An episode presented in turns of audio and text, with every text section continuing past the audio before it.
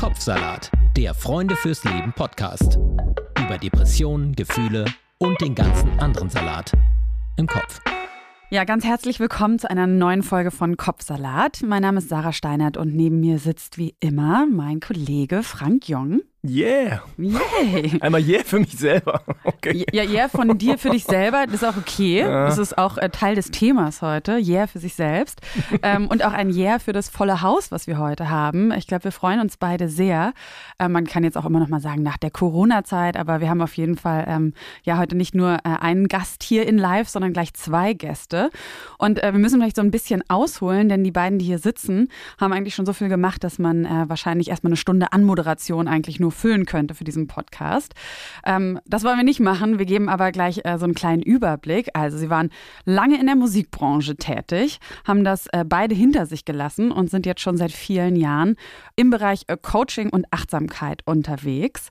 Und äh, wir fangen mit Sarah an, meiner Namensvetterin, die eben auch ja, Musik gemacht hat lange und jetzt aber schon wahrscheinlich ähm, noch länger Coachin für persönliche und spirituelle Weiterentwicklung ist. Spiegel-Bestseller-Autorin und Podcasterin. Wahrscheinlich kennt ihr ihren Podcast, der heißt The Mindful Sessions. Und deswegen erstmal ganz herzlich willkommen an dich, Sarah Desai. Hallo.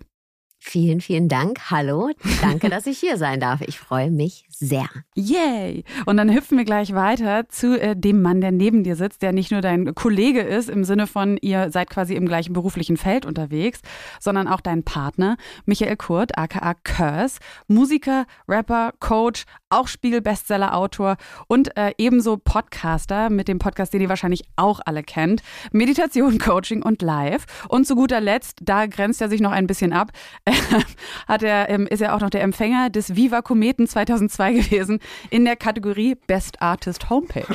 Wollten wir Das muss ich sagen. an dieser Stelle von allem, nicht was ich in meinem. Leben erreicht habe. Und auch wie herzlich mir wurde der übergeben Ja, von Elton, diesem Elton da, ja, ja. mit den Worten, fass dich kurz. Statt, Herz, statt Glückwunsch. Großer Moment. Und äh, das war für mich auf jeden Fall ein Highlight im Leben. Ja, Ja, deswegen danke, quasi nochmal der noch mal Second. Moment of Fame Danke, jetzt mal für dieses Jedes Mal- Achievement. Jedes Mal, wenn ich das wieder höre. Na, und äh, weißt du, warum ich den gewonnen habe? Nicht, weil ich die beste Artist-Homepage hatte. Ach so, sondern, Okay. sondern weil die haben damals, äh, der hatten eine Kategorie Rap und äh, die haben halt, glaube ich, fünf oder sechs Leute nominiert und die haben das nach Verkaufszahlen gemacht. mhm. Und da waren Leute nominiert, die alle deutlich weniger Alben verkauft hatten als ich. Und ich so, hä? Und dann, ähm, damals war meine Plattenfirma neben Viva. Das heißt, es ist wirklich einer von uns aus dem dritten Stock mit dem Fahrstuhl runter, einmal über den Platz, bei Viva mit dem dritten, im dritten Stock rein und so, hey, wir wollten mal fragen, was mit Curse. Die dann so, ja, wie Curse, er hat doch gar nichts verkauft. Und die dann so, nee, Mhm. nee, da hatte er so wirklich einen, so einen ausgedruckten Zettel dabei, wo die Verkaufszahlen drauf standen. Und dann war das Viva unangenehm. Oh.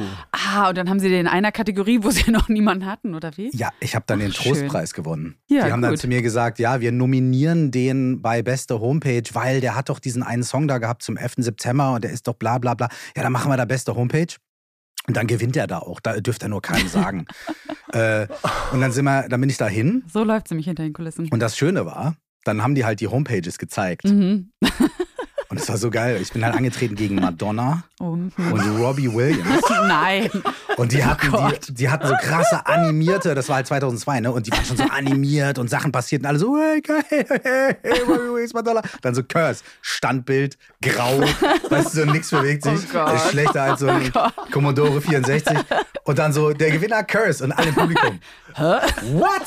Also es war wirklich so, so, Wow. äh? Und dann Elton so, fass dich kurz. Also das heißt aber, du hast es dir dann angetan, in Anführungszeichen auch dahin zu gehen. Ich habe mir das angetan, dahin zu gehen. Ich habe hab das dann an aber auch, also ich habe dann auch auf der, ich habe so kurz gezuckt auf der Bühne, das ja quasi auch zu erzählen. Ja.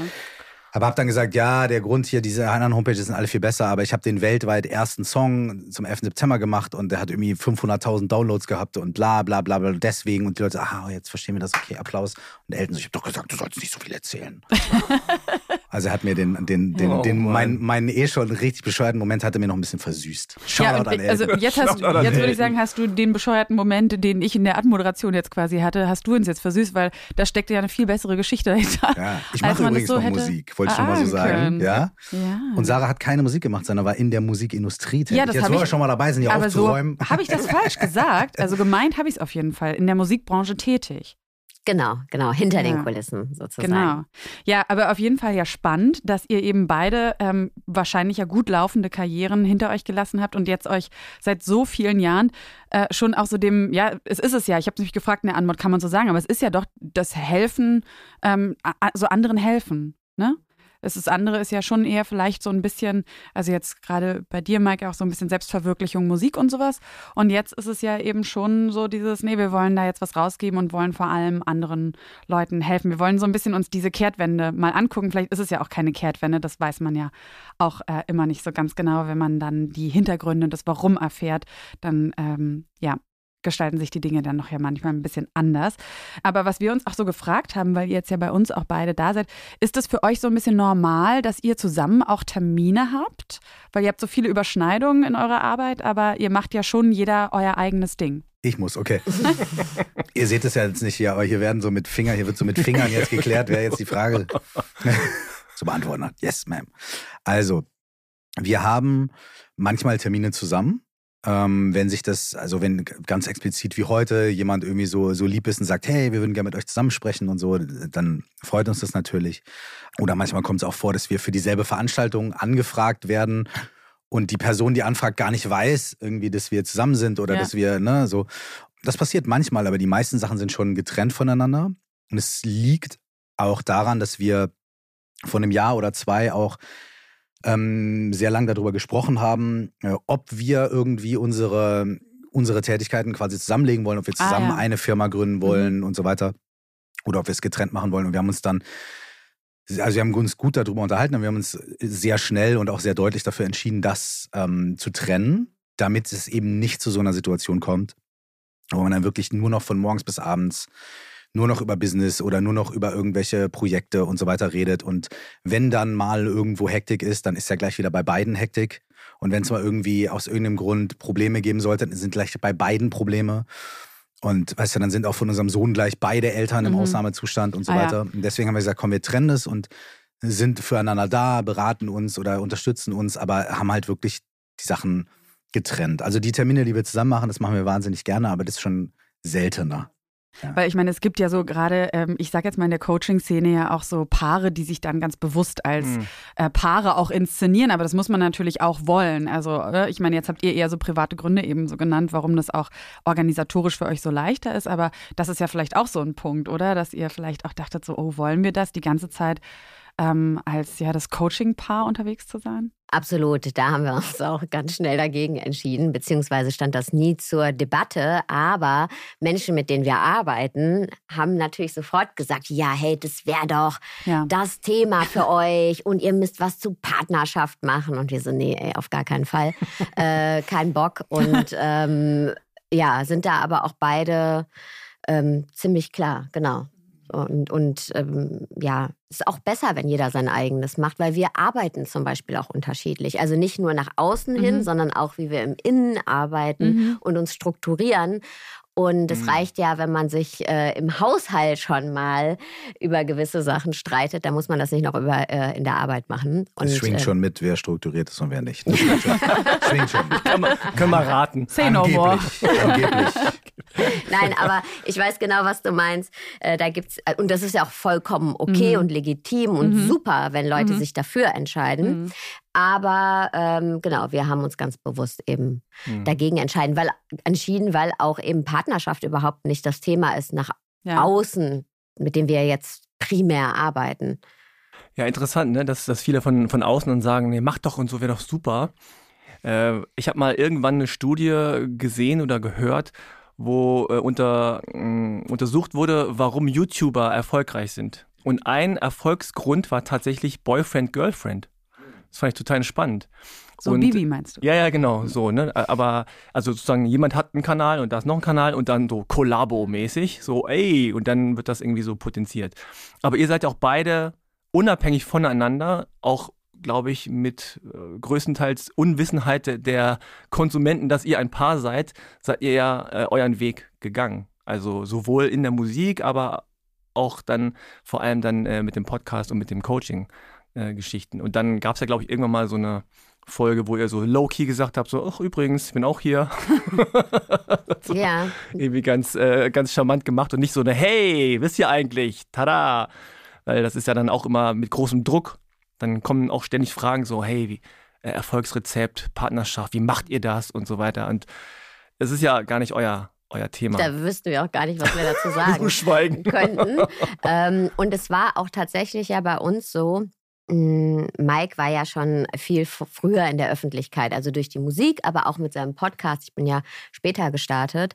Und es war uns eben auch wichtig, dass ich ja jetzt oder mir und ihm auch, ja, dass ich dann nicht ähm, die Frau von hm. Curse bin und ähm, natürlich haben viele auch da, zum Beispiel mein Podcast-Vertrieb, äh, ne, viele Menschen haben dann gesagt, ja, und da musst du direkt, da machst du ein Interview mit Mike, ist doch klar. Mhm. Und äh, das haben wir aber erst anderthalb Jahre später, irgendwann mal im Urlaub, wie du mhm, gesagt hast, genau. low-key gemacht. Und dann kamen auch viele äh, Feedbacks. Und das, ja, der Grundtenor war, ach, ich höre beide eure Podcasts. Jetzt weiß ich, warum mhm. Ich beide eure Podcasts höre, weil, ja, okay, ihr auch äh, privat miteinander verbunden seid. Und das passiert tatsächlich öfter, dass wir auch, wie Mike gesagt hat, von ja, auch gleichen Markenpartnern oder Kooperationspartnern gebucht werden, die gar nicht wissen, dass mhm. wir zusammen sind, aber dann irgendwie die gleiche Ansprechperson auf einmal haben, weil wir zum Beispiel ähm, ja, das gleiche Management haben und dann ja, merken die das dann erst.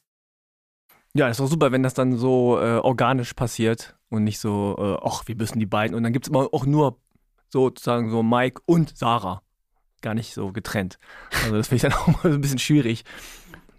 Trotzdem ist es natürlich aber spannend, äh, das haben wir auch in der Vorbereitung so gemerkt, jetzt äh, dadurch, dass ihr beide ja zwei Menschen seid, die so sehr tief blicken, tief recherchieren, sich mit dem Leben auseinandersetzen, auch mit dem, wie kann man wie ich bei dir jetzt nochmal gehört, äh, gelernt habe oder nicht gelernt habe, aber nochmal äh, den Hinweis bekommen habe, Mike, nicht wie kann man glücklich werden, sondern wie kann man glücklich sein, äh, ne? dadurch, dass ihr euch mit solchen Fragen viel beschäftigt. Und ein Teil von glücklich sein oder ein zufriedenes Leben führen ist natürlich auch so, wie gehen wir miteinander um. Ist es natürlich schon sehr, sehr spannend, ähm, äh, später darauf zu gucken, wie fließt so quasi euer Wissen, eure Tätigkeit in die Beziehung auch so in das Miteinander ein. Aber ähm, das ist jetzt wahrscheinlich auch kein gewagter Spoiler, wenn ich sage, ihr seid halt wahrscheinlich auch nicht in der Perfektion und in der Erleuchtung gemeinsam gelandet, sondern habt wahrscheinlich trotzdem noch eure Herausforderungen. Aber ähm, vielleicht schauen wir trotzdem noch mal so ein bisschen bei euch beiden zurück in diese Zeit, bevor ihr noch, äh, als ihr noch kein Coaching gemacht habt. Also du, Sarah, in der Musikbranche tätig warst, wie du gesagt hast, hinter den Kulissen, du, Mike, noch auf der Bühne. Ähm, es gab ja wahrscheinlich ähm, für euch beide auch irgendwie große Schwierigkeiten, behaupte ich jetzt einfach mal, mit dieser Art von Karriere oder Tätigkeit, warum ihr das dann hinter euch gelassen habt, oder? Können wir da noch mal so ein bisschen bei euch beiden reingucken, wie die Situation damals war? Auch so diese Stressoren und. Also bei mir war es tatsächlich so, ich wollte eigentlich immer in die Musikindustrie und hatte da auch total Spaß dran und habe mir da so meinen Weg erarbeitet, weil ähm, bevor Mike in mein Leben gekommen ist, war ich fünf Jahre alleinerziehend und das war gar nicht so einfach in der Musikindustrie, also überhaupt den Fuß in die Tür zu kriegen. Und ähm, das hat sich dann so mit der Zeit äh, ergeben und von einer Position in die nächste Jobposition und ich war da auch immer ähm, ja wahnsinnig glücklich letztendlich. Ähm, und die letzte Station war dann in Berlin. Und ich hatte da auch ganz viel ähm, kreative Freiheit, finanzielle Freiheit. Ich hatte ein Team. Hm, Namika war mein, mein letztes großes Projekt sozusagen. Und es war auch ein tolles kleines Boutique-Label. Das heißt, man hat da nur zwei, drei Veröffentlichungen im Jahr. Man ist wirklich bei jedem Schritt dabei. Und es hat mir schon wahnsinnig viel Freude bereitet. Und was mir aber immer am meisten Freude bereitet hat, ist eben so eng mit der Vision von einem anderen Menschen zu arbeiten und dieser anderen Person zu helfen, diese Vision in die Welt zu tragen. Ja? Und ähm, ich habe aber dann mit der Zeit gemerkt, dass ich, bin, hatte, ja, habe viel gearbeitet und bin dann abends nach Hause und dann haben wir irgendwie noch gegessen und dann bin ich eingeschlafen, weil ich total müde war und bin dann so meistens um 1 Uhr nachts aufgewacht und habe dann gesagt, ich bin auch richtig sauer. Ich habe manchmal zu Mike gesagt, oh, wow. ja, wieso hast du mich mhm. einschlafen lassen? Ich habe noch nichts für mich gemacht. So. Und das wurde dann immer mehr mit der Zeit, dieses Gefühl, ich habe nichts für mich gemacht. Ja, ich wollte mich jetzt nochmal irgendwie ans Klavier setzen oder irgendwas lesen oder irgendwas für mich machen. Mhm. Und diese Unzufriedenheit wurde immer größer, obwohl mein Job toll war, es war auch erfolgreich. Aber ähm, genau, ich hatte das Gefühl, ich habe nichts für mich gemacht. Und da habe ich dann gespürt, okay, boah, da, da muss eine neue Tür aufgehen. Und letztendlich ist das, was ich jetzt mache, ziemlich ähnlich. Es ist halt nicht nur für Artists, mhm. aber letztendlich begleite ich Menschen auch dabei, zu ihrem Kern zu kommen oder ihren Kern, mhm. ja, ihren Kern nach außen Wie zu du auch tragen. Sagst, ihre Vision vielleicht genau. zu entdecken oder zu verwirklichen. Genau, so, ne? mhm. zu finden, zu verwirklichen. Das muss nicht immer was Berufliches sein, das können auch andere innere Themen sein. Das heißt, es ist gar nicht so unterschiedlich, aber genau, es, es war für mich ein, ein wichtiger Schritt und natürlich auch mit einer großen Angst am Anfang verbunden, weil ich einfach auch weiß, wie es ist, ähm, zu strugglen beruflich, beziehungsweise sich noch nichts aufgebaut zu haben, dadurch, dass ich auch früh Mama geworden bin. Und ähm, das so loszulassen, mhm. weißt du, ja, so dieses Gefühl mhm. oder diese Idee von mir selber, mhm. ich habe jetzt irgendwie hier Sicherheit, ich habe es irgendwie jetzt alles im Griff und das alles wieder loszulassen und auch dieses, ich habe mir jetzt was aufgebaut und dann wieder ins Nichts zu gehen und dieses Nichts zu füllen. Aber das Nichts zu füllen war gar nicht die Herausforderung, sondern das Nichts auszuhalten erstmal. Weißt du, mhm. dieses loslassen und da mit der Angst zu gehen. Aber ich bin sehr froh, dass ich es gemacht habe, weil äh, ich bin auf keinen Fall mehr unzufrieden und wir reden da oft drüber. Mike sagt oft zu mir, ey, weißt du noch, wo du immer so unzufrieden warst? Das hast du gar nicht mehr. Du wachst mehr. jetzt nicht mehr auf und sagst, ich hatte noch gar keine Zeit genau. für mich, warum hast du mich einschlafen lassen? Ja. Und er kriegt es auch nicht mehr ab dann. Sehr gut gemacht. Kannst du denn äh, sagen, also bevor du das sozusagen alles professionell gelernt hast, ne? also Coaching, man, man lernt ja dann auch Dinge, dann, äh, die man dann anwendet, also irgendwelche Tools oder auch irgendwelche äh, Theorien so. Aber du hast anscheinend ja irgendwie ein Gespür gehabt oder auch irgendwie ein Talent dafür gehabt, äh, irgendwas in anderen zu sehen und die dabei zu unterstützen. Also nicht äh, zu sagen, so ich sehe nur das, das, das, mach das, sondern vielleicht so, vielleicht so. Also kannst du was, kannst du sagen, ähm, was dieses Talent ist oder was du da siehst oder wie du das machst, einfach nur von der Intuition her? Meinst du jetzt generell beruflich, jetzt nicht nur auf Coaching, sondern das verbindende Element? Naja, ich meine, ich meine sozusagen, ähm, das, was du schon vorher bei den Artists mhm. gemacht hast, das mhm. hast du ja irgendwie vielleicht gar nicht so gelernt irgendwo, sondern du hast irgendwie anscheinend ein Gespür darin, andere Leute zu sehen. Mhm. Das hat äh, so interessant, danke. Mhm. Ähm, und ich bin tatsächlich noch mit vielen Artists, mhm. mit denen ich gearbeitet habe, auch sehr, sehr gut. Und ähm, glaube, oder das ist das Feedback, was ich bekomme, weil das ist, glaube ich, schwer über sich selbst zu sagen, ist, ähm, dass ich mich wirklich in die verschiedenen Rollen reinversetzen kann, weil oft ist das ja auch ein Spannungsfeld, ein positives Spannungsfeld, aber ein Spannungsfeld. Ne? Das sind nicht immer die gleichen Interessen in so einem Konstrukt zwischen Label und unterschiedlichen Personen im Label und Vertrieb und Artist. Und ne, jeder hat ja auch irgendwie seine Agenda, um da ein ganz Großes draus werden zu lassen. Und ich habe schon das Gefühl, dass ich da mich äh, also den Künstler oder die Künstlerin in ihrer Vision künstlerisch sehen kann, ähm, aber auch in der Rolle und Bedürfnisse und auch Ängste und Befürchtungen, weil letztendlich ist es immer der Künstler und die Künstlerin, die da vorne steht und klar werkeln alle im Hintergrund mit. Aber auch dieser Druck, mhm. weißt du, also ich stehe ja jetzt gerade dafür mhm. als Künstlerin oder als Künstler und das ja, das irgendwie zu fassen und nicht nur mich mhm. quasi, meine Agenda mhm. zu sehen. Und ich habe auch immer, muss ich sagen, eine große Ehrfurcht in dem, also ich habe mich nie als, also ich hätte nie gesagt, wenn was gelaufen ist, was oft gerne gemacht wird, ja, wenn irgendwas gut läuft, ja, das ist mein Künstler, das habe ich gemacht, sondern ich habe mich immer ich kann nichts machen, wo nichts ist. Weißt du, und das ist immer eine Vision von einem Menschen und man stellt sich diesen Menschen mit dem, was man weiß, in den Dienst.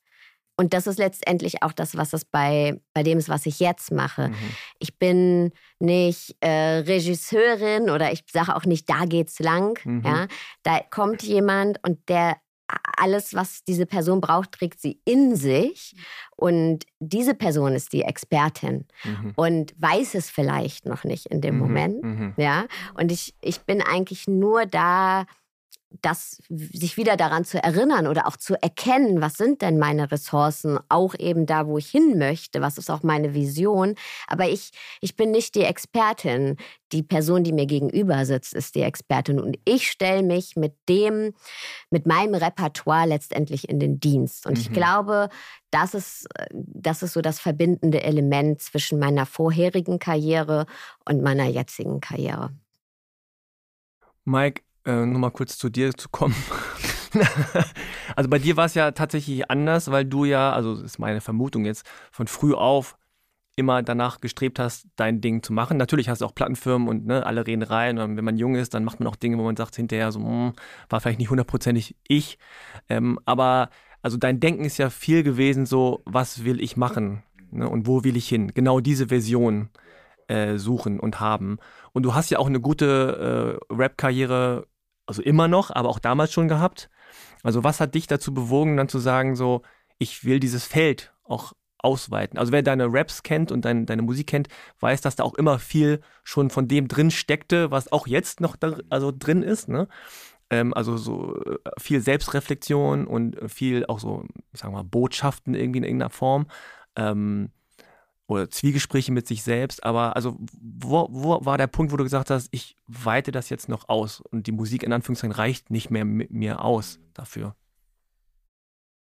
Also ich habe, glaube ich, das große, weiß ich nicht, ob es ein Glück ist, vielleicht ist es auch ein, ein Fluch, so, aber ähm, ich wusste schon sehr früh im Leben, was ich will und wo es langgehen soll.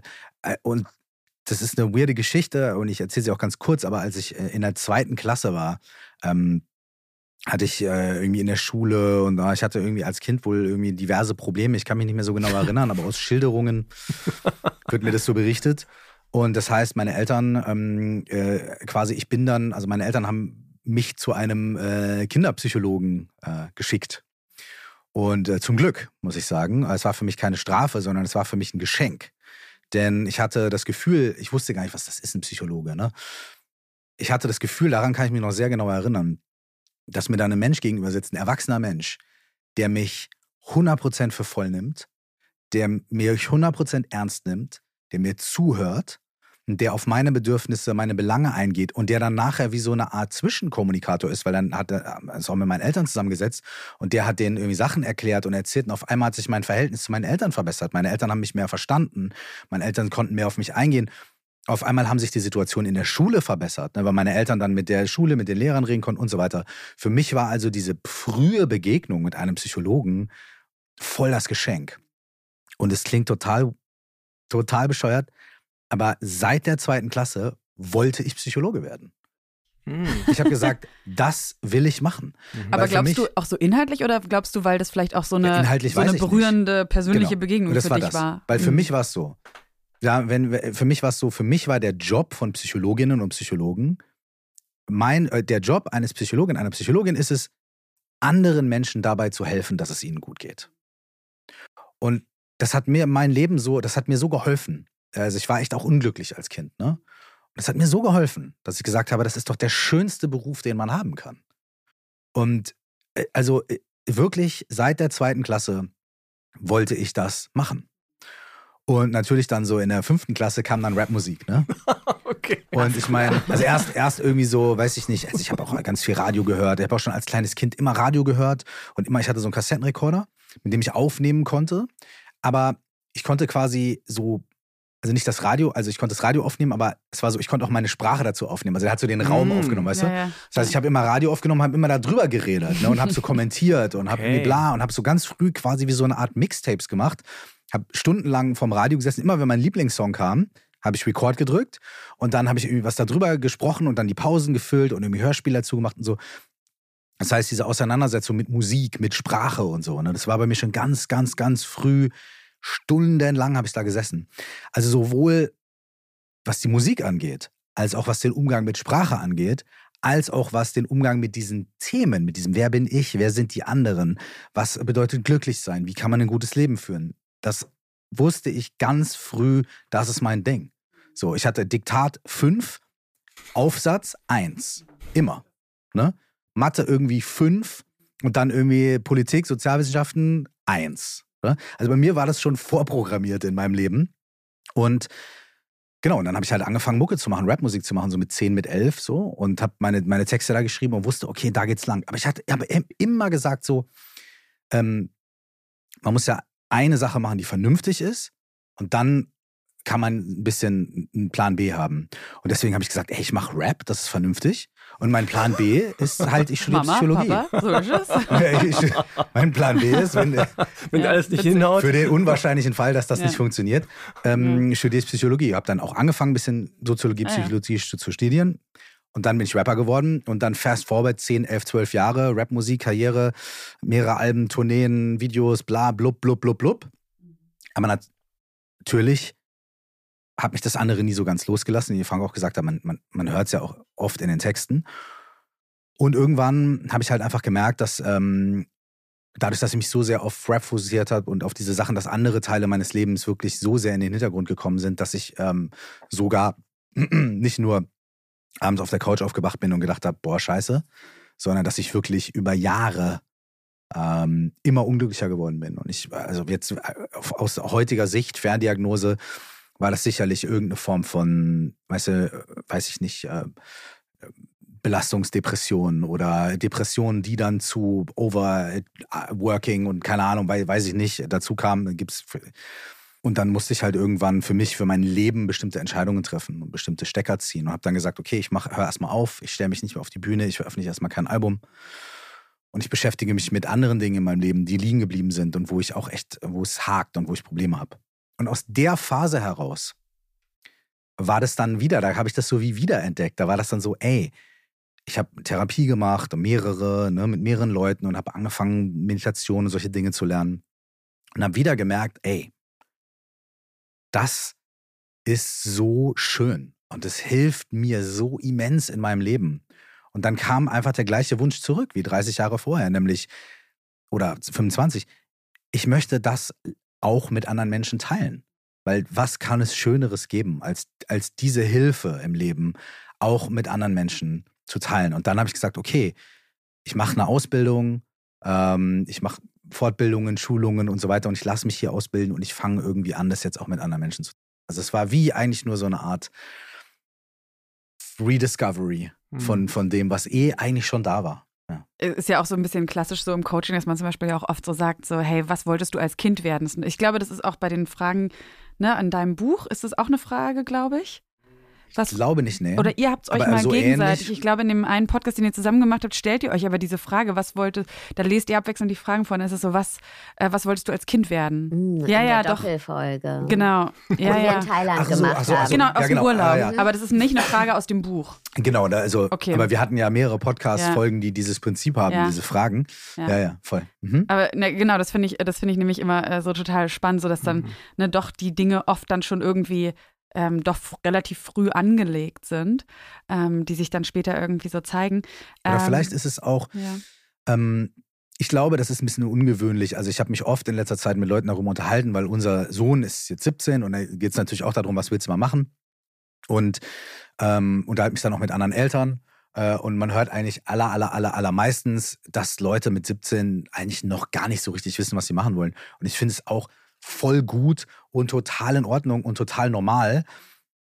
Aber wenn man dann guckt, so was wolltest du als Kind werden, dann findet man vielleicht nicht raus, was man sich jetzt als Beruf äh, wählen soll. Oder eher, wie hast du gespielt, vielleicht auch als Richtig. Kind, so in die Richtung eher, ne? Genau. Was, Mhm. was, äh, oder wenn, wenn du jetzt mal alle äh, Erwartungen von dir selbst in anderen droppst, so, ne? Was, was war eigentlich früher schon so das, was dir einfach Spaß gemacht hat? So, das kann ja auch schon echt viel helfen bei so einer Entscheidung oder zumindest so, um zu gucken, was macht mir eigentlich Spaß im Leben? So. Jetzt hattet ihr das beide ja so ein bisschen, ähm, die, auch dieses Selbstbild, was ihr, ähm, was dann, ne, du hattest es gesagt, Sarah, so, okay, du hattest ja auch das Gefühl, ah, okay, das ist jetzt hier so ein bisschen mein Sicherheitsraum, äh, ich bin in der Musikbranche und es läuft und ich habe hier irgendwie auch den Erfolg und so und so werde ich ja auch gesehen. Ähm, und du hattest das ja dann auch, so, du warst dann auf der Bühne und du hattest dich etabliert im Rap-Business und so weiter und so fort. Ähm, würdest du auch Hattest du auch diesen Moment, also jetzt hast du es ja so, wie ich es verstanden habe, schon, es ging einfach, also anders bei euch war vielleicht so ein bisschen bei dir, Mike, hatte ich das Gefühl, es ging wirklich nicht mehr, weil es, ne, und bei dir, Sarah, war es schon eher so ein, ähm, es muss was anderes her, aber es war vielleicht, ähm, vielleicht war nicht so ein Leidensdruck. Da. Genau, der Le mhm. Leidensdruck wäre auch mal so ein wichtiges Wort. Ähm, hattest du aber gleichzeitig vielleicht, Mike, auch nochmal so einen krasseren Moment von, boah, ey, kann ich jetzt hier wirklich Coach irgendwie werden? Kann ich eine Coaching-Ausbildung? Mache ich mich lächerlich? Wie Natürlich. auch immer? Ja. Ja, Wie bist ja du da durch? Moment, okay. Jahre hatte ich davon. Ah, krass. Ja. Also Hast du auch dann so heimlich die Ausbildung angefangen zu machen? Oder? Nö, nicht heimlich, aber es war halt schon so, ähm, es war halt auch, als ich fertig war mit der Ausbildung, ne, ich habe monatelang damit gehadert. So, mache ich das jetzt oder mache ich Musik? Ne? Ähm, ich habe erst gar nicht, bin gar, gar nicht auf die Idee gekommen, dass man ja auch beides machen kann. Das hat echt lange gedauert, bis ich überhaupt gemerkt habe, man kann ja auch beides machen. Warum denn eigentlich nicht? Aber klar, ich habe dann gedacht, ey, muss ich mir, oder wenn ich beides mache, muss ich mir zwei Visitenkarten drucken und. und, und, und, und zwei Homepages, für die du. genau. Und, und, und, noch ein Award. Zweite Commate. Beste Coaching Homepage Award. Überreicht von Elton. ähm, und das, damit habe ich sehr viel gehadert, weil ich ja auch aus einer Szene komme, rapmäßig, ähm, die heute viel offener und viel mhm. diverser ist als noch vor zehn Jahren. Ähm, da, da war das, da war, da gab es viel strengere Regeln und Codes und so weiter und die nicht nur unbedingt was in Anführungsstrichen mit Hip-Hop zu tun hatten, sondern die was damit zu tun hatten, ähm, ja, äh, was, wie, wie definieren wir Männlichkeit oder wie definieren wir auch irgendwie Street und wer ist cool und da, da, da, da. Und äh, was auch Sachen sind, unter denen irgendwie, glaube ich, ganz viele Leute gelitten haben. Also jetzt nicht nur ich, ne, sondern auch irgendwie Leute, die wirklich jetzt, also ich, ich bin ja kein Street-Dude, ne, aber auch Leute, die die diesen Background haben, die auch darunter gelitten haben, weil es ihnen teilweise schwer gemacht wurde, dann da auch irgendwie rauszukommen und irgendwie was anderes zu machen, zu sagen, ich mache jetzt Mucke und ja. ich habe jetzt irgendwie mein, ich will mein Leben ändern und so, ne? Aber auf jeden Fall komme ich ja auch so einer Welt, wo es da sehr viele ähm, Conceptions gibt. Und nicht nur da, sondern ey, ganz ehrlich auch, also auch in der Musikindustrie, Alter, da, da ist, das ist teilweise da, also ich weiß nicht, wie es jetzt ist, weil ich habe mit den meisten Leuten aus der Musikindustrie einfach auch nichts zu tun, weil ich mein eigenes Label habe und meine eigene Sache mache. Und die Leute, die ich kenne in der Musikindustrie, sind wundervoll sweete Menschen. Aber früher war es oft so, dass ich dann in irgendeinem Meeting saß mit Leuten und gedacht habe, und, und da sind Sätze gefallen und, und da wurde, also wie über die Künstler geredet wurde, während die nicht da waren oder über die Künstlerinnen, wenn die, ey, das war so asozial teilweise. Und das, das ist ja auch nochmal ein zusätzlicher Pressure, den man dann hat als Artist, wo man die ganze Zeit denkt, hey, alles, was ich mache, wird jetzt von außen bewertet, von der eigenen Szene bewertet, aber auch von den geschäftlichen äh, Partnerinnen und Partnern bewertet und auseinandergenommen und man wird ständig wird gelästert und der und äh, und dann, ey, das hat mich teilweise auch einfach hart auseinandergenommen, weswegen ich dann halt auch gesagt habe, ey, fuck this, ich mache das jetzt gar nicht mehr. Ich sitze zwar noch in meinem Studio und mache Musik für mich, weil es meine Leidenschaft ist, aber Musik verkaufen, Musik Business machen, fuck that.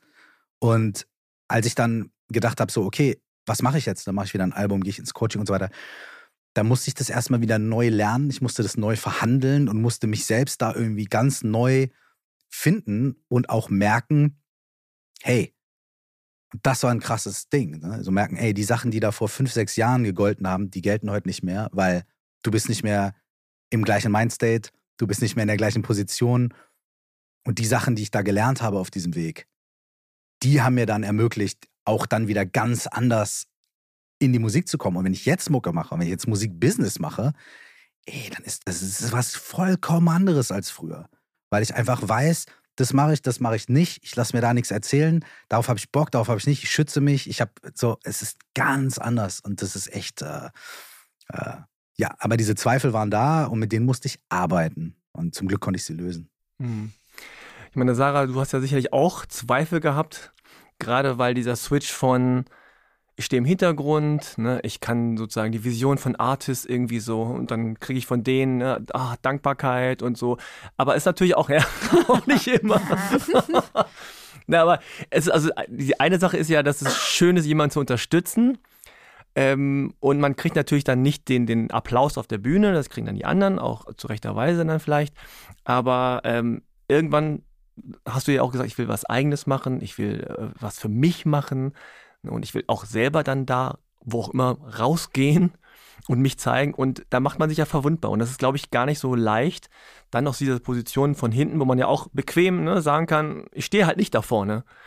Ähm, irgendwann ist man mit seinem Ding vorne und nur seinem Namen. Und das steht da drauf. Und das bin ich. Und wie will ich? Und dann musst du alles das, was du bei anderen gesehen hast, auch in dir selber sehen. Und das ist ja dann total schwer, weil man ja immer selber biased ist gegen sich selbst auch. Also wie hast du diesen Switch ähm, hingekriegt? Ich bin noch dabei, mhm. ehrlich gesagt. Ich bin noch dabei und ich merke das äh, immer wieder, ähm, wenn wenn zum Beispiel, also jetzt am Wochenende, ähm, ich habe eine Ausbildung angeboten und die hat online stattgefunden und wir haben uns am Wochenende dann an der Abschlussveranstaltung das erste Mal gesehen, alle zusammen. Und wie eben dann Leute auf mich zugehen, ja, oder auch wenn ich Speakings gebe.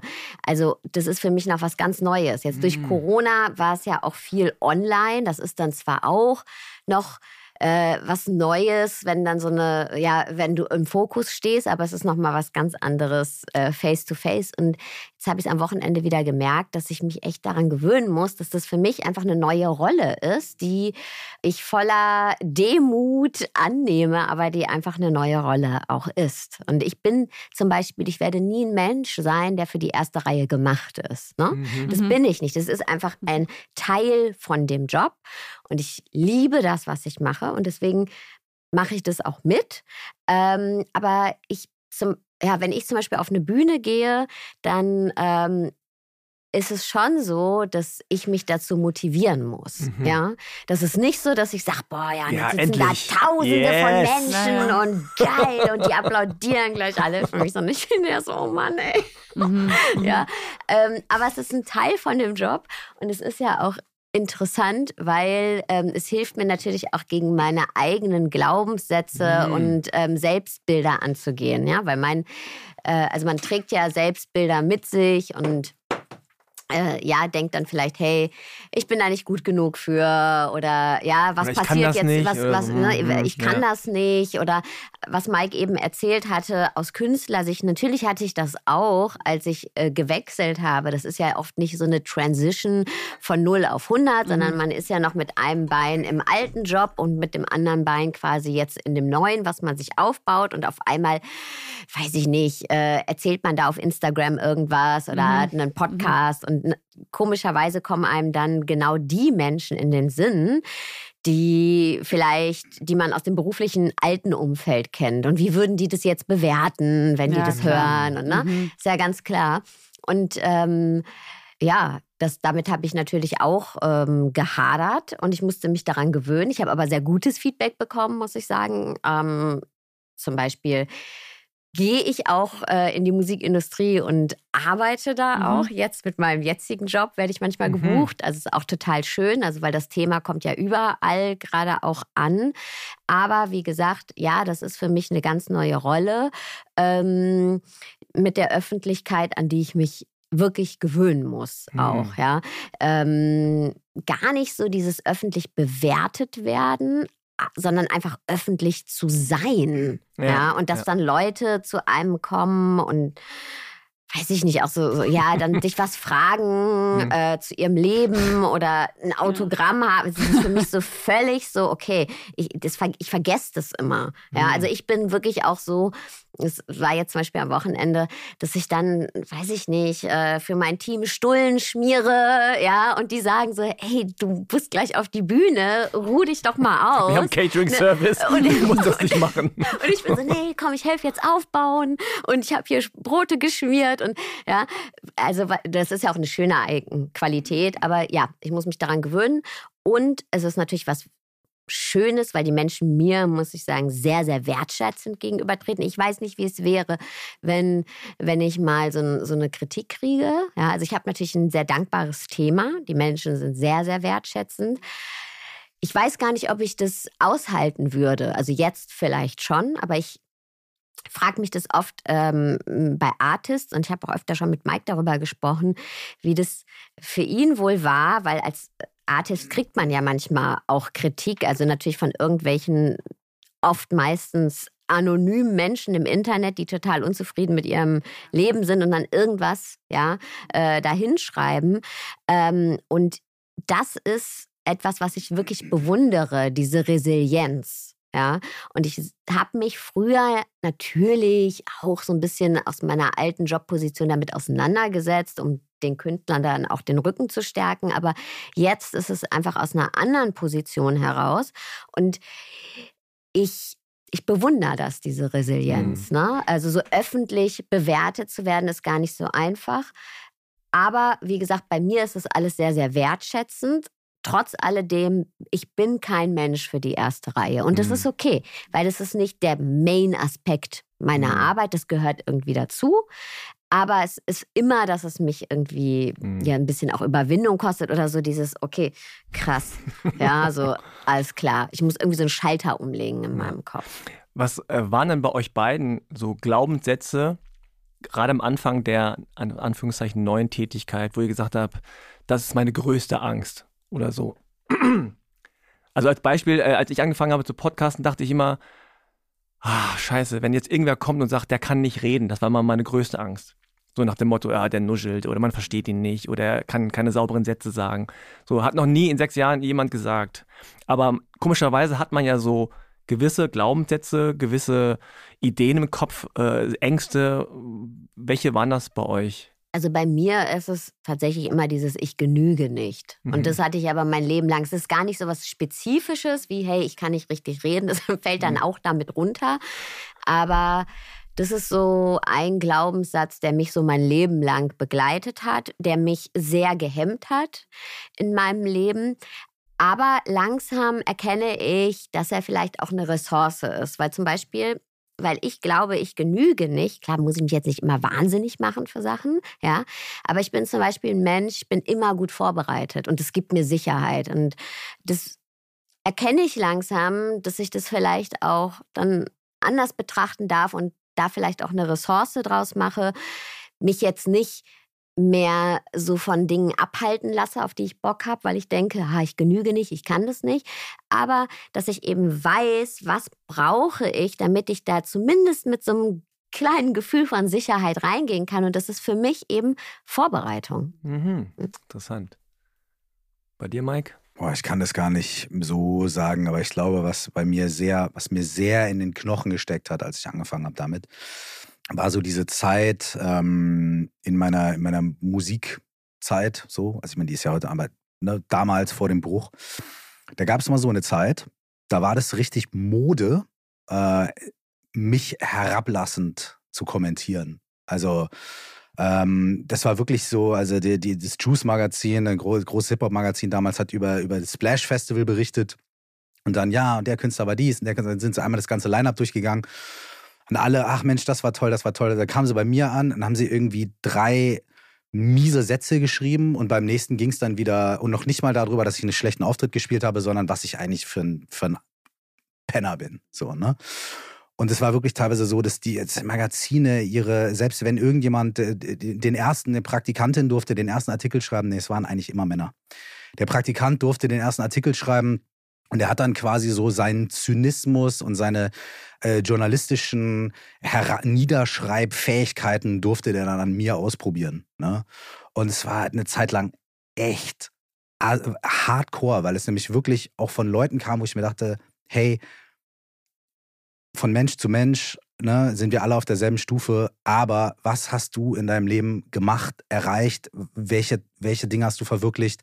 Durch welche Widerstände hast du dich durchgekämpft, um jetzt über mich solche Dinge schreiben zu können? So, ich meine, wo, wo, wo in deinem, also wenn du in den Spiegel guckst, ne, wo in deinem Herzen glaubst du, dass das in Ordnung ist? Ne? Weil es war nicht, nicht nur so, er ist eine Person der Öffentlichkeit und man wird kritisiert, das ist ja okay, oder ah, der Song gefällt mir nicht oder so, sondern es war halt wirklich also ich habe da eine Zeit lang, eine ganze Phase sehr, sehr drunter gelitten und ich hatte auch keine Struktur um mich herum, die mich da halten konnte. Ne? Also ich hatte äh, im Management oder in der Plattenfirma keine Leute, die irgendwie da die Kapazität hatten, äh, mich mal bei. Sich um die Befindlichkeiten zu ja, kümmern, mich da so mal bei, nee, der Laden muss auch, ne? laufen, ja, Ja, ja, ja. scheiße, ach, hör doch nicht, wann kommt ja. denn die neue Hm. Single und ja. wann kommt der neue Song und wann kann ich was hören? Nach vorne und, gucken. und da ging es dann teilweise auch irgendwie da, äh, auch weiter in demselben, also lange Rede, kurzer Ja. Sinn. Als ich ähm, diesen Wandel gemacht habe und so, das hat mir dann einfach unfassbar in die Knochen gesteckt. Und mein, mein Default-Mode im Kopf war, egal was ich machen werde, ich werde, wenn, ich mich links rumdrehe, rechts rumdrehe, auf den Kopf stelle, grün trage oder blau trage, das Echo wird sein, dass die Leute das niederträchtig von oben herab äh, kaputt machen. Versuchen kaputt zu machen. Das war mein Default-Mode. Und äh, dann habe ich es einfach gemacht, weil ich gesagt habe, wisst ihr was? Scheiß drauf. Und dann ist was anderes passiert.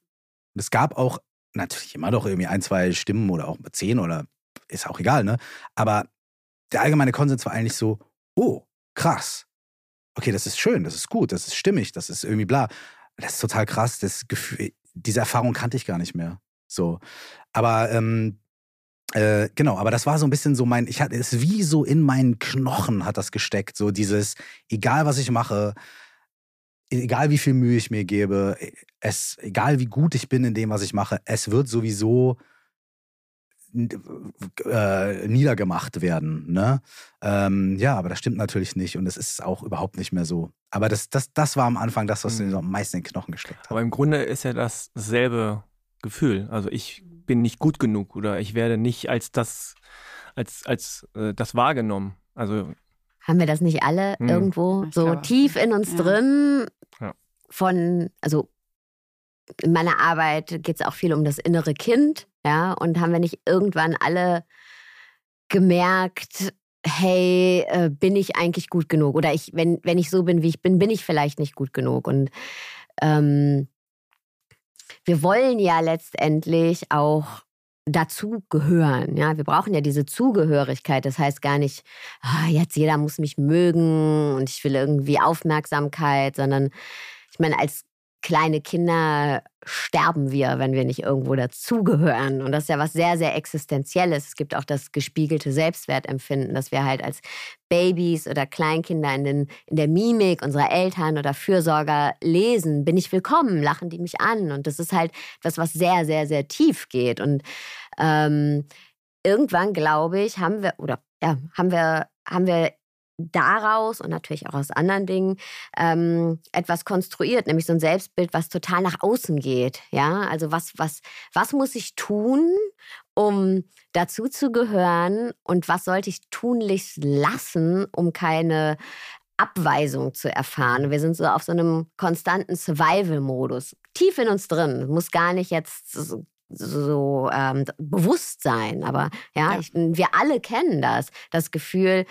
Kann ich überhaupt gut genug reden? Was sagen die Leute, wenn ich einen Podcast aufnehme und die sagen dann, ja, warum machst du das? Du kannst gar nicht genug reden oder äh, gut reden oder sprechen. Ja, oder äh, bin ich überhaupt gut genug für das, was ich mache? Und ähm, ja, diese kritischen Stimmen geht es ja fast mehr für mich darum, ähm, Abweisung und Zurückweisung zu vermeiden, statt Lob zu bekommen. Das ist ja nochmal ein Unterschied. ja, ne? Das okay. ist ein, so ein das Angst, der Angstgegner ist nochmal ein anderer. Mhm. Das Szenario im Kopf ist nochmal ein anderes. Ich finde es ganz spannend, weil du hast es nämlich ähm, so ähnlich auch in, ich glaube, der einer der vergangenen Folgen nämlich gesagt, dass äh, wir eigentlich alle in unserer Kindheit mal so eine Erfahrung gemacht haben von, ähm, wenn ich, ich, ich, ich komme besser an, ich kriege mehr Liebe und Zuneigung, wenn ich ein bisschen anders bin. Und dieses, ne, jetzt hast du es auch nochmal gesagt, dieses, ich bin nicht gut genug, das haben wir wahrscheinlich wirklich, also da würde ich jetzt einfach vom Gefühl her denken, das ist bestimmt wirklich so. Wir haben das alle auf irgendeine Art und Weise, dann natürlich in sehr unterschiedlichen Ausprägungen, ähm, so, ne, und ja, ich will jetzt auch nicht irgendwie verharmlosen, Leute, die in ihrer Kindheit auch wirklich dann sehr traumatische Erfahrungen und sowas haben. Aber irgendwie ist es schön, so der Gedanke, ein bisschen steckt das vielleicht in uns allen und wir kompensieren das aber sehr, sehr anders. Der eine, der dann sehr leise wird, die andere, die dann extrem laut wird und das so kompensiert. Ähm, ne, die gleiche Erfahrung kann ja auch zu verschiedenen Strategien führen. Alle von uns haben das. Ja, Alle. Auf Ja. die eine oder andere Art und Weise. Ganz individuell entwickelt, weil wir haben ja andere Signale bekommen, jeder von uns, ne, durch unsere Eltern, durch die Konstellation um uns herum. Bei dem einen war es so, bei der anderen Person war es so. Und dann kommt natürlich dazu, was bringst du selber vielleicht auch für Veranlagungen mit? Genau, so Und dieses wie- auch mit dem auf die Bühne streben wollen oder ja, oder wie, nicht. nee, so oder wie gehst auch. du dann auch in der Kindheit mit den Sachen um? Ja. Weil nicht, nicht alle Kinder, wo die Eltern laut sind, werden dann leise, manche werden auch laut, manche werden äh, und so weiter. Das ist sehr individuell, aber wir alle tragen diese Prägungen in uns und nehmen die in unsere jetzige Zeit mit und sind deswegen ganz oft in Situationen, in denen wir uns heute befinden, gar nicht nur in unseren Reaktionen, in unseren Bewertungen auf die jetzige Situation angepasst, sondern da, da ist so viel Historie mit dabei, was wir alles gelernt haben. Und das tragen wir auch in die jetzige Situation mit rein. Und das ist, glaube ich, ein großer Schlüssel dafür, ähm, heute authentischer zu sein oder kongruenter mit sich selbst zu sein und vielleicht auch entspannter und mehr mit der Situation zu flowen, ist irgendwie sich dessen bewusst zu werden und ein bisschen zu schauen. Nicht alles kann man immer auf die Kindheit schieben, aber eine Bewusstheit dafür zu entwickeln. Was ist das bei mir und wie hat sich, woher kommt es und wa- was sind diese Strategien, die ich entwickelt habe und sind die heute wirklich noch hilfreich? Mhm. Das haben wir, Mhm. das haben wir alle. Ja. Ja, das ist schön, was du gesagt hast vorhin, dass man auch mit sich selber natürlich irgendwie achtsamer umgehen äh, muss. Und äh, teilweise ist es ja so, dass egal wodurch es äh, gekommen ist, dass man selber der strengste Lehrer oder Lehrerin ist. Ne? Äh, dass man selber sagt, äh, die anderen sagen immer, ich äh, sagen, kann das nicht oder so, aber vielleicht sagst du es dir auch selber ständig. Ne? Also das sind ja diese Glaubenssätze, die man hat. Und die dann erstmal zu erkennen und dann irgendwie zu durchbrechen ne? oder wirklich auch mal so sein eigenes Narrativ nochmal neu zu äh, formulieren und zu sagen so, hey, wer hat eigentlich überhaupt jemals behauptet, dass du nicht das und das kannst? Ne? Ja, und dass man vielleicht einfach sagt, okay, ich probiere es mal aus oder ich wage mich dahin oder wirklich, also ich, ich merke es auch selber, wenn Leute dann, also gerade in meinem Fall dann irgendwie sagen, ah, du bist voll der Macher und so, ich, boah, ich bin absolut, also nicht ein Mensch in meinem Leben hat mir vorher gesagt, dass ich ein Macher bin. Ich bin genau das komplette Gegenteil davon. Und gleichzeitig, indem ich das so abwehre, muss man dann vielleicht auch mal sagen, na gut, aber in dem einen Fall stimmt es ja. Also Und- vielleicht muss ich das dann so annehmen und sagen, okay, dann baue ich das in mein neues Ich mal vielleicht so ein und dann ist es da irgendwo erstmal so. Und dann kann ich so langsam aufbauen und vielleicht ist es dann irgendwann so weit, dass ich sage, ja, ich, ich, ich definiere mich so. Ja. Aber das ist halt so ein Prozess und der ist echt äh, schwer, weil das eigene Narrativ dann doch ganz schön festgefahren ist. Also äh, wie, wie, wie erlebt ihr das? Also dieses Neue, was ihr dann so aufnehmt in euch, dann selber zu verarbeiten. Also klappt das gut? Ich würde Ja. sagen, es ist ein Prozess und es ist das eine ist eben auch erstmal dahin zu schauen. Und ich Mhm. glaube, das erfordert ja auch Mut, ja, da, sich überhaupt dem erstmal zu stellen und zu sagen, hey, also äh, was glaube ich denn da eigentlich über mich? Weil wir haben ja äh, Jahrzehnte über Jahrzehnte diese Persönlichkeit irgendwie aufgebaut und dieses Narrativ aufgebaut und ja auch daran festgehalten und vieles dafür getan, dass das nach außen dann auch ähm, so sichtbar ist und wir machen, spielen inneres Tetris, um dieses äh, Narrativ aufrecht zu erhalten. Und irgendwann merken wir, boah, es ist einfach voll anstrengend und ähm, ja, und dieses, boah, es ist irgendwie voll anstrengend, äußert sich dann bei jedem anders, Mhm. ja, aber und dann erstmal zu sagen, so, hey, okay, ich gucke da mal hin und dann auch den Mut zu haben, das, was man da aufgebaut hat, ähm, dieses Narrativ auch vielleicht mal durchlässig werden zu lassen Mhm. und zu gucken, okay, was liegt denn dahinter? Und auch wenn dieses Narrativ anstrengend ist, es ist ja das, was wir kennen.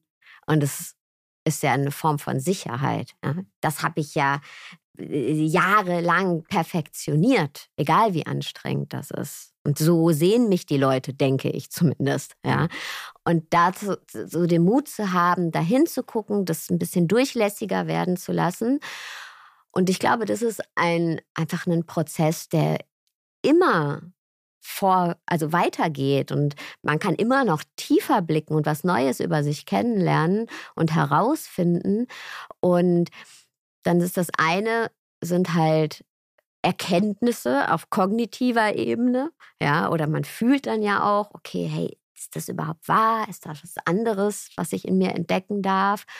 Und das andere ist eben so schön, wie du gesagt hast, Frank, einfach Erfahrungen machen. Ne? Wir lernen ja auch durch neue Erfahrungen. Also ich mache zum Beispiel ganz viele neue Erfahrungen und die helfen mir natürlich dabei, auch eben mein mhm. Narrativ neu zu schreiben. Und ich glaube, es braucht eben diese Dualität. Also einmal das mit sich auseinandersetzen, das Hinterfragen, da mutig sein, hinfühlen, hingucken und dann eben auch Erfahrungen zu machen. Mhm. Und es ist eben nicht dieses, oh, ich habe jetzt die eine Einsicht und das war's, ja. Und viele Dinge, glaube ich, kommen auch wieder und das ist okay. Also ich werde, also mein Ich genüge nicht zum Beispiel. Ne? Das ist, ähm, noch da, aber es, it's not running my show anymore. Und ich glaube, das ist der Unterschied. Und es ist okay und es darf auch da sein, aber es ist eben nicht die ganze Zeit da und trifft keine Entscheidungen für mich. Mhm. Und manchmal gibt es Tage, da ist es einen halben Tag da, manchmal ist es ein Tag da und ich habe aber meine Tools ja, und kann damit umgehen, aber es ist eben, it's not running the show. Mhm. So, und ich glaube, das ist der Unterschied. Und vielleicht muss man auch gar nicht alles loswerden, mhm. weißt du? Also, weil dann ist auch wieder diese Fallhöhe so groß und dann so, ja, jetzt scheiße, jetzt denke ich schon wieder, ich genüge nicht, also bin ich noch nicht weit genug. Ich glaube, mhm. so diesen Druck will ich mir gar ja, nicht ja. machen mhm. und es darf halt vielleicht da sein, aber es mhm. ist eben, es bestimmt nicht mehr mein Leben, mhm. genau. Ähm, ich fand noch eine Sache auch so ähm, spannend, Mike, was du gesagt hast, weil du noch mal an diesem Punkt warst mit dem, dass du so, äh, ich sag jetzt mal, gedisst, ist ja Ghetto-Language gedisst wurdest in der Öffentlichkeit. Sehr gut angewendet. Ähm, oder? äh, nee, gedisst habe ich so ganz lange, das Wort habe ich ganz lange nicht mehr benutzt, ist mir gerade aufgefallen.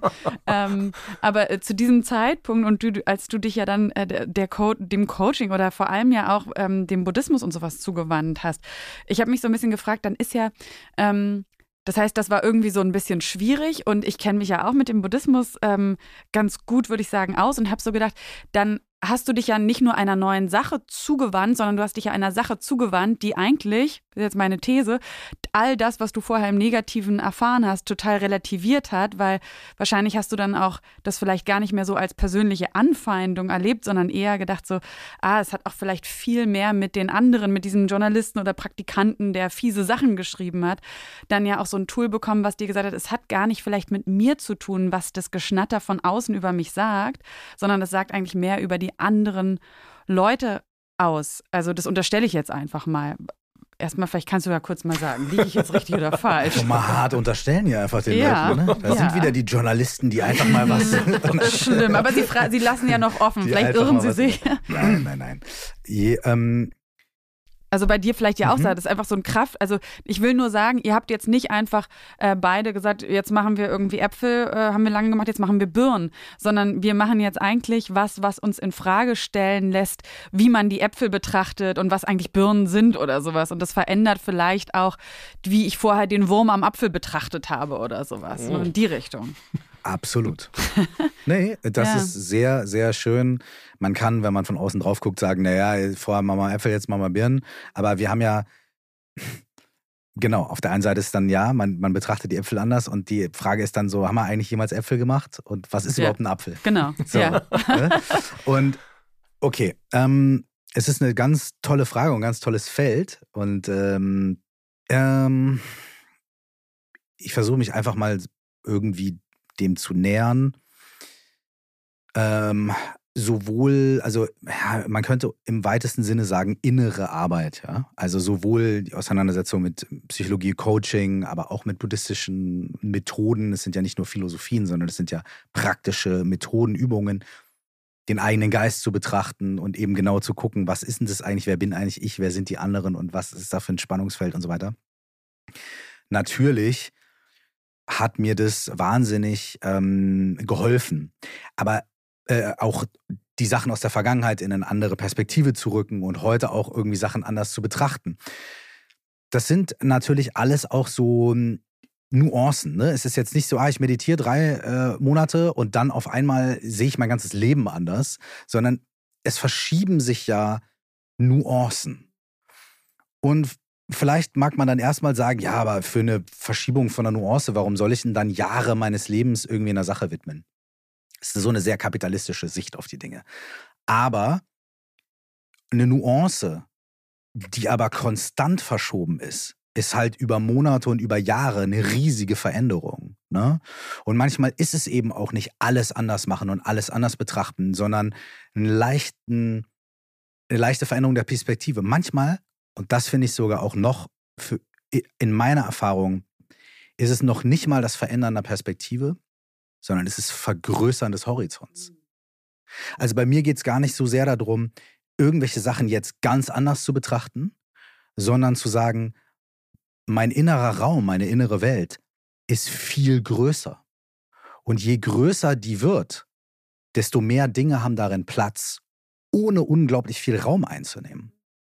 Also, ne, ne, ne, ne also ich bin gerade auch in einer Phase, wo ich mich sehr über bestimmte Sachen ärgere und wo ich echt äh, seit Monaten schon versuche, so bestimmte Probleme zu knacken und es will mir nicht gelingen. So in dir selbst, so Gefühle? In mir selbst und auch so in, in Strukturen und Business und bla bla und so weiter. Ne? Aber und das frustriert mich auch und habe ich auch keinen Bock, finde ich auch scheiße. Aber es ist nicht mehr, das bin ich, das ist mein Problem und das definiert mein Leben jeden Tag von morgens bis abends, sondern es ist so, ja, das nervt mich, ja, das ist scheiße, jetzt bereite mich Schwierigkeiten, ah, aber das findet in einem viel größeren Raum statt. In dem Raum, in dem auch ganz viele andere Sachen Platz haben und egal wie viel Zeug ich in den Raum werfe, da ist immer noch unendlich viel Raum. Also es ist gar nicht so sehr, ich habe jetzt eine andere Perspektive und ich mache jetzt das anders, sondern es ist so, ey, der innere Space, den ich habe, um alles, was passiert, zu halten, der ist einfach größer. Und dann werden die einzelnen Dinge nicht weniger wichtig oder nicht weniger ernst oder nicht weniger echt, aber sie sind in einem anderen Kontext. Und das ist schön. Das ist, das ist wirklich schön. Und deswegen ist gerade meine Praxis, um es plakativ zu sagen, vom Tun, vom Machen, so ich will das Problem lösen, ich will das machen, ich will immer wieder ins Sein zu kommen. Ne? Und dann äh, mich in dem Sein ah, auszuruhen, zu entspannen und dann aus der Perspektive zu sagen, okay, jetzt, jetzt, jetzt machen wir auch was. Aber ah ja, aus einer anderen, großer Unterschied, aus ne? einer anderen Perspektive. Ja. ja. So. Und, und, und, das, das, das ist jetzt gerade so äh, meine, meine Praxis ganz viel, so diesen Raum zu haben und aus dem Raum mhm. heraus äh, dann eben auch zu fokussieren. So. Ähm, kannst du damit was anfangen? Ja. Ja, ja, also ich fand es jetzt interessant, dieses, dass du gerade eben gesagt hast, es ist gar nicht so diese Perspektive, sondern es wird, es wird alles weiter. Ich meine, das ist ja eigentlich auch die, äh, spirituelle Praxis ist ja eigentlich auch bewusstseinserweiternd. Deswegen sagen ja zum Beispiel viele, auch wenn man Drogen nimmt, ist es so ein bisschen oder so bewusstseinserweiternde Drogen, wie jetzt viele Leute mit diesem ganzen Peyote, also ne, so mhm. Kaktussaft mhm. und so weiter und so fort. Das ist so ein bisschen der Highway. Aber das, was man halt eigentlich in der Meditation oder im Yoga oder sowas übt, das ist eigentlich das Gleiche. Wir wollen das Bewusstsein, wir wollen es aufziehen. Und das ist ja auch das, was ihr vorher beschrieben habt, was so schwierig ist, warum dann ihr beide auch einen Leidensdruck hattet. Und ja nicht nur ihr, sondern ja, wir haben ja hier auch zum Beispiel auch schon mit vielen anderen, ähm, auch immer wieder Musikern, äh, Musikerinnen gesprochen. Diese Verengung, ähm, Schubladen, wenn es eng und klein ist. Und Depression ja übrigens auch als Kennzeichen Depression mangelnde Handlungs, also mangelnde yes. Gefühl von mangelndem Handlungsspielraum. Yes.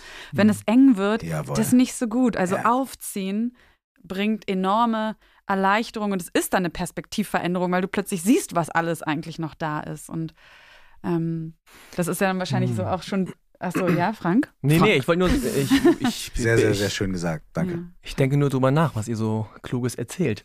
Ja, äh, nee, gleichzeitig. Äh, Frank, Neuling diesen... in der spirituellen Szene hier. nee, also ich denke nur drüber nach, dass, ähm, dass das, was ihr ja gemacht habt oder das, was man so macht als Job, ähm, dass man ja oft sich damit identifiziert und auch darüber identifiziert wird. Du bist Rapper, du bist in der Musikbranche, du machst das, ne, so.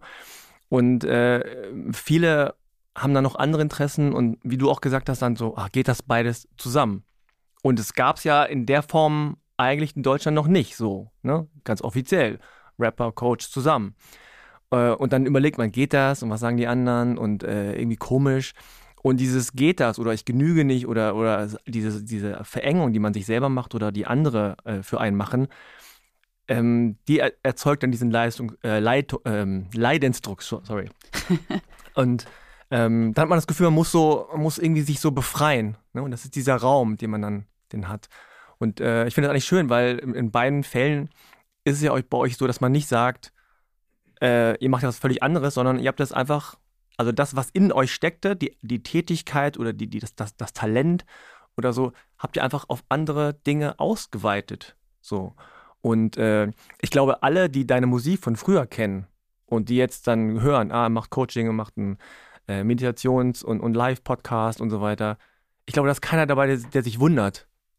Sondern das ist irgendwie so eine logische, auch wenn es damals vielleicht nicht logisch war, weil es das noch nicht gab, aber jetzt im Nachhinein, glaube ich, würde man sagen, es ist total logisch. Und bei dir, Sarah, ist es genauso. Dass Leute aus der Musikbranche wahrscheinlich nicht sagen, hey, was ist denn das jetzt? Sie was völlig, hä, habe ich gar nicht gesehen, sondern das ist einfach nur eine Erweiterung.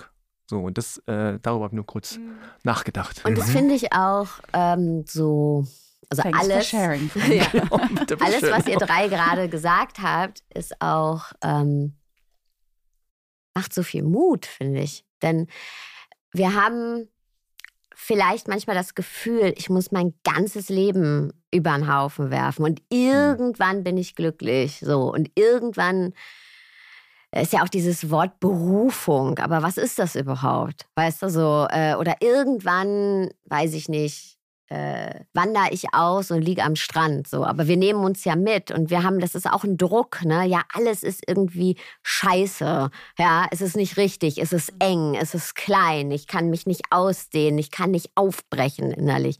Und dann haben wir eben oft das Gefühl, dass wir alles ändern müssen. Und das ist ja dann auch aber wir machen ja vieles auch, weil wir es lieben. Wir wollen nur mhm. nicht in so eine Box kommen. Ja, also vieles von dem, was wir tun, haben wir uns ja irgendwann auch mal ausgesucht und äh, ist ja, ne, mhm. ist auch schön und, und ist auch sinnstiftend. Und zu merken eben, hey, ich muss nicht alles verändern, sondern ich darf, ich, ich darf einfach nur weiter werden, größer ja. werden. Das, darf, äh, das ja. ist doch auch was total finde ich, Mutmachendes, weil es eben nicht alles in Frage stellt, was bis hier jetzt 42 mhm. Jahre passiert ist und die Wege, die ich gegangen bin und die Person, die ich geworden bin, sondern weil es mir auch zeigt, ja, Mann, ey, vieles ist auch, habe ich mir gewählt und ähm, gehört auch ist irgendwie auch zu mir, ist ja, ein Teil von mir ja.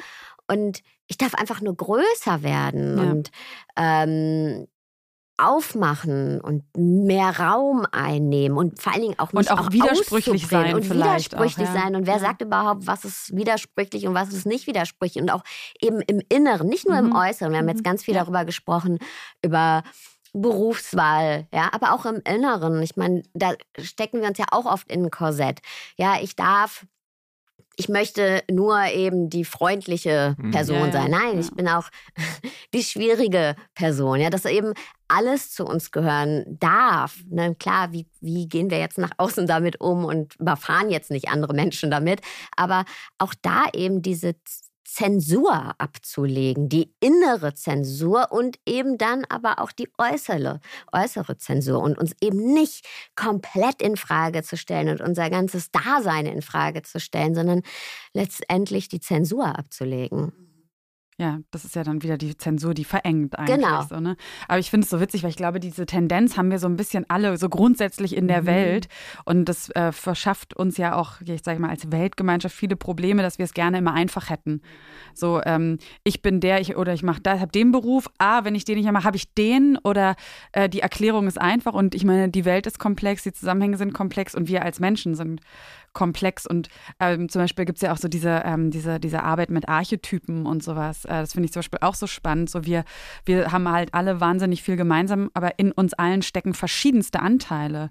Und die wollen alle irgendwie gelebt werden und so. Und ich finde es, ähm, ich habe es auch nochmal gerade für mich gedacht, ich, ich merke ne, also auch wenn man schon lange auf seinem Weg so ist, ich merke das auch immer wieder, dass es in mir innerlich wie so ein Schreihals gibt, der sagt so, ja, was denn jetzt? Aber sag doch jetzt, die eine Sache muss es sein. Und ich fand das so mhm. schön, so, nee, das kann alles sein. Es kann alles auch gleichzeitig sein oder ja, ähm, ja, also, ach, schön. Ja.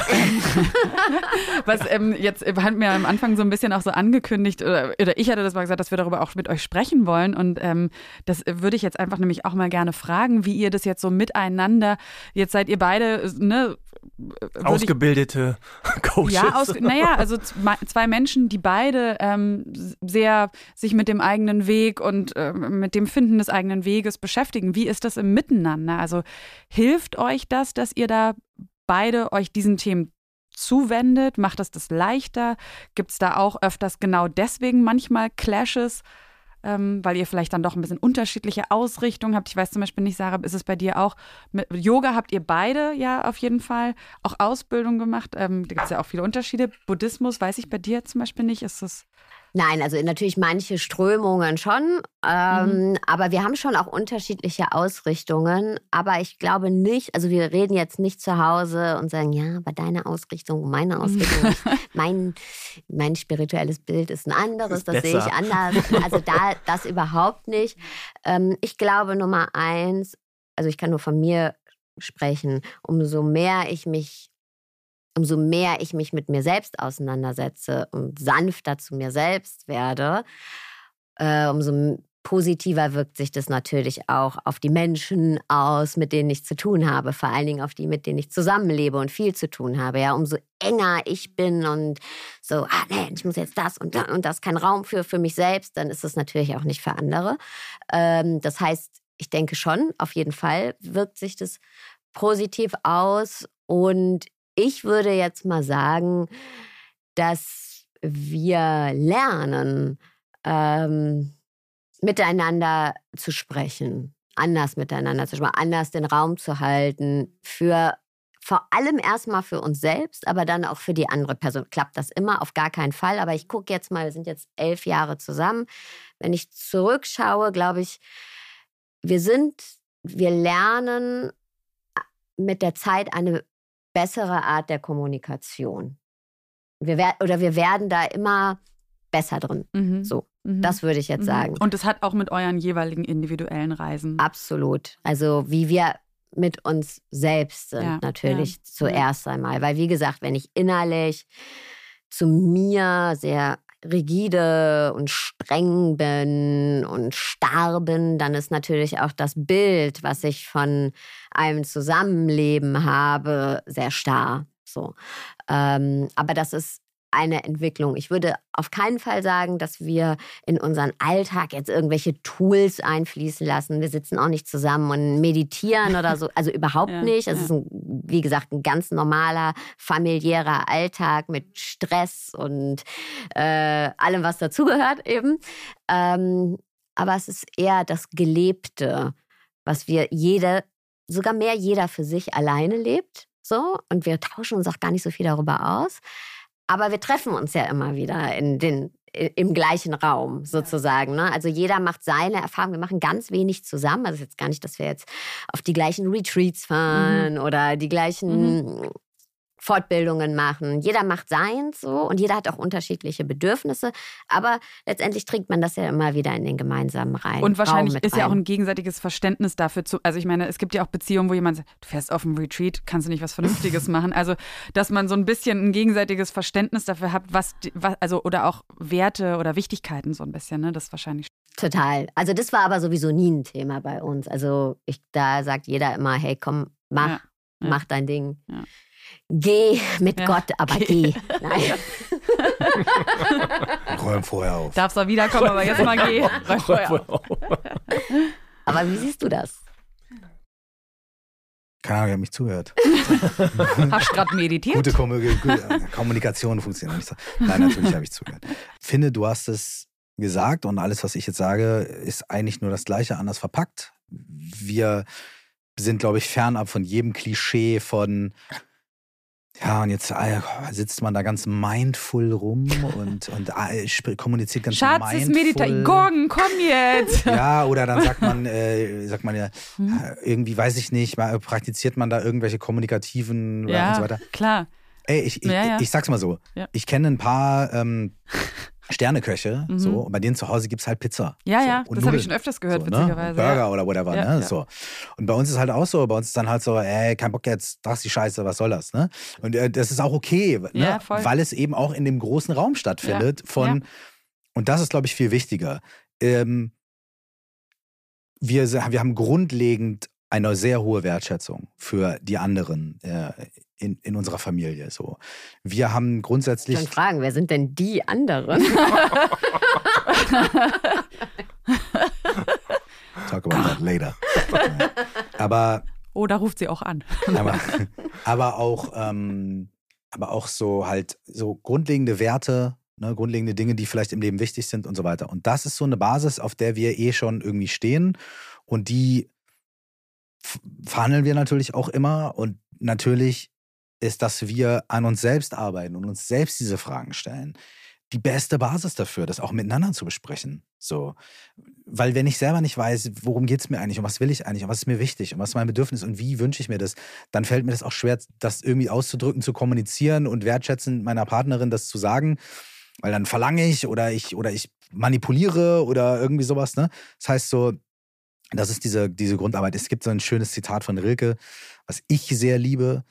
Ähm, und das ist ungefähr so, ähm, Liebe bedeutet, den anderen in seiner Einsamkeit zu begleiten. Ah ja. Hm. Und das finde ich wahnsinnig schön, weil es halt heißt, you are you und du musst selber deinen Weg gehen und ich bin hier. So, und ich bin, bin da. Und wir machen das zusammen, aber du, du bist, du machst es auch alleine und, ne, und ich, ich, es ist nicht mein Job, dich zu coachen oder dich zu mhm. kurieren oder, oder dich zu, weiß ich nicht, sondern mein Job ist es einfach da zu sein und, und auch auf mich zu achten und dann in die Kommunikation zu gehen. Und das ist äh, viel wichtiger als jedes Tool, mhm. finde ich. Ja. Sehr schön. Leute, hab, ja. wir sind so langsam am Ende. Aber ich finde, also für mich ist es ja immer so, je tiefer es dann geht und je persönlicher, mhm. desto spannender wird es. Also, Na klar, ähm, wir können auch weiterreden. Vielleicht, vielleicht müssen wir euch nochmal einladen. Oder wie auch immer. Ich hätte noch eine Frage. Hört ihr gegenseitig, ähm, ihr gebt euch keine Tipps, aber hört ihr gegenseitig die Podcasts des anderen?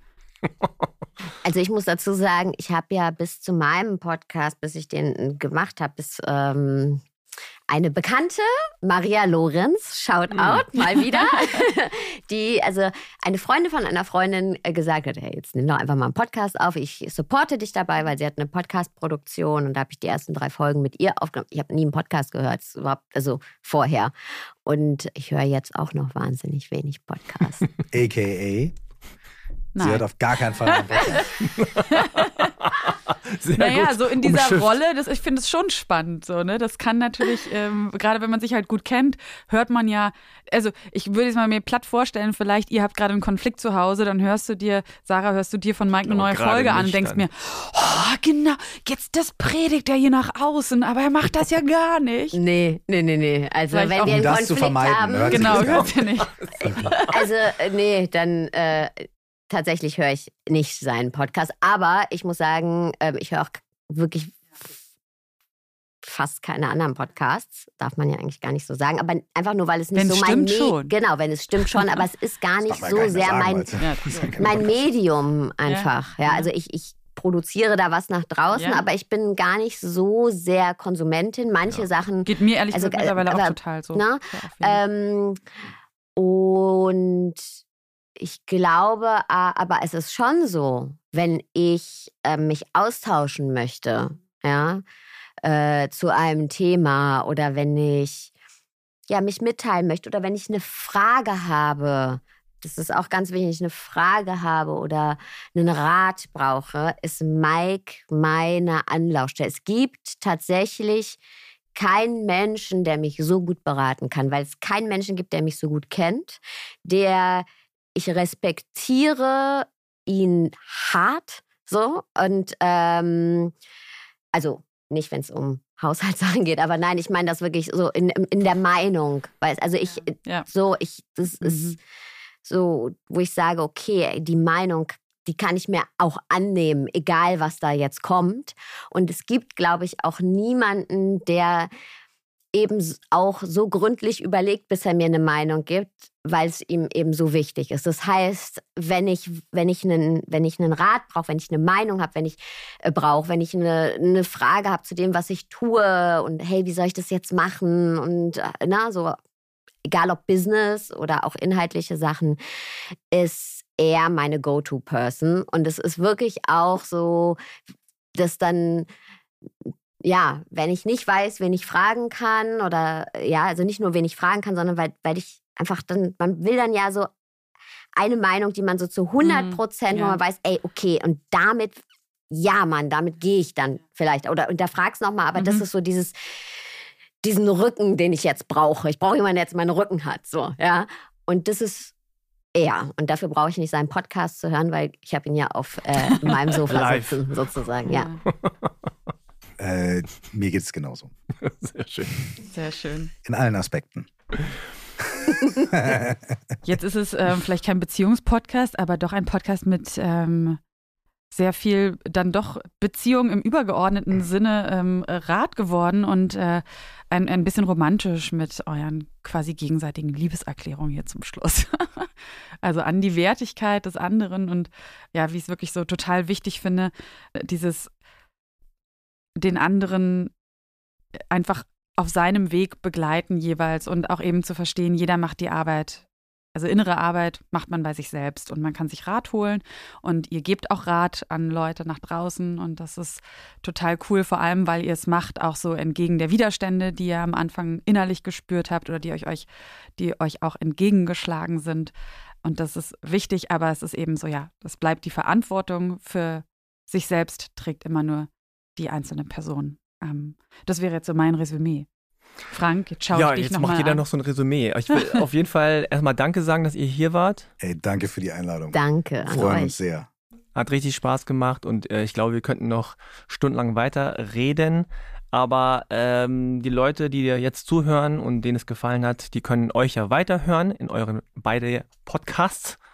Also Meditation, Coaching und Live von äh, dir, Mike. Und dann The gibt's Mindful noch Sessions von dir, Sarah. genau die Sessions von dir. Und ja, da gibt es noch Bücher, die ihr habt. Könnt ihr auch noch mal gerne promoten, wenn ihr wollt. Sarahs äh, neues Buch ähm, ist jetzt ganz frisch draußen und äh, es ist wunderschön. Äh, es ist mit, mit, äh, ähm, mit, mit äh, kleinen Übungen, so dass man halt im Alltag, also es geht um genau das Thema, was Sarah eben auch besprochen hat, dieses Thema von gut genug. Es sind kleine Übungen drin, die man wirklich äh, entweder hintereinander machen kann oder das Buch aufschlagen kann oder sich raussuchen kann, ey, heute brauche ich mehr das, heute brauche ich mehr das.